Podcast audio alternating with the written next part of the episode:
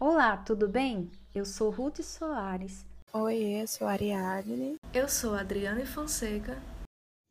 E eu sou Manuele.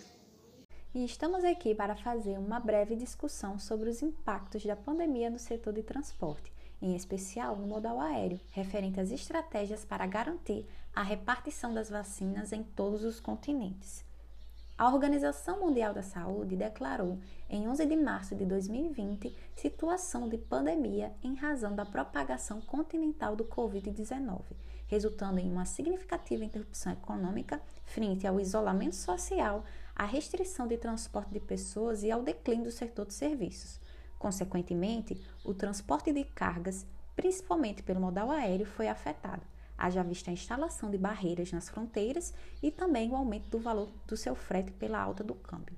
Segundo os dados da IATA, Associação Internacional de Transportes Aéreos, houve um declínio de 16,6% nas exportações do mês de junho.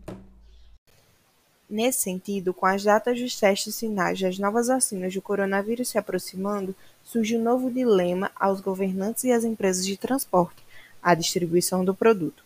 Dessa forma, tendo em vista o alto valor agregado da carga e a sua necessidade mundial, o modal aéreo será crucial para garantir a repartição dessa mercadoria.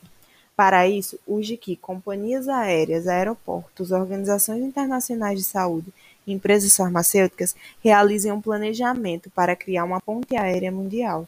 O tempo de planejar é agora, é o que afirma o diretor-geral e CEO da Associação Internacional de Transportes Aéreos.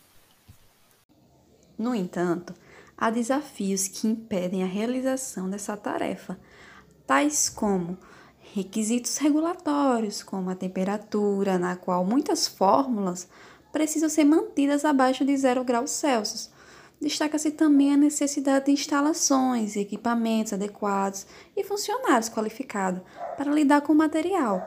Além disso, devem ser aplicadas medidas para evitar que a carga seja adulterada ou roubada, pois vacinas são mercadorias de alto valor agregado.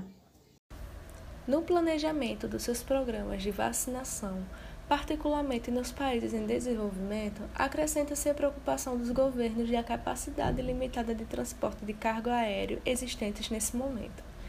Ao chegarem ao continente, mesmo que assumamos que metade das vacinas necessárias podem ser transportadas por via terrestre, a indústria de transporte aéreo de carga ainda assim enfrentará o seu maior desafio logístico. Portanto, aos governantes, para que não haja ruptura do fluxo de distribuição das vacinas no modal aéreo, é preciso haver a flexibilização do horário de funcionamento de aeroportos que as abrigarão. Ademais, é imprescindível planejar cuidadosamente o transporte multimodal, a fim de garantir a disponibilidade da vacina em todos os continentes, pois ela proporcionará o retorno à normalidade e aos empregos, e mais do que isso, garantirá a vida a milhões de pessoas.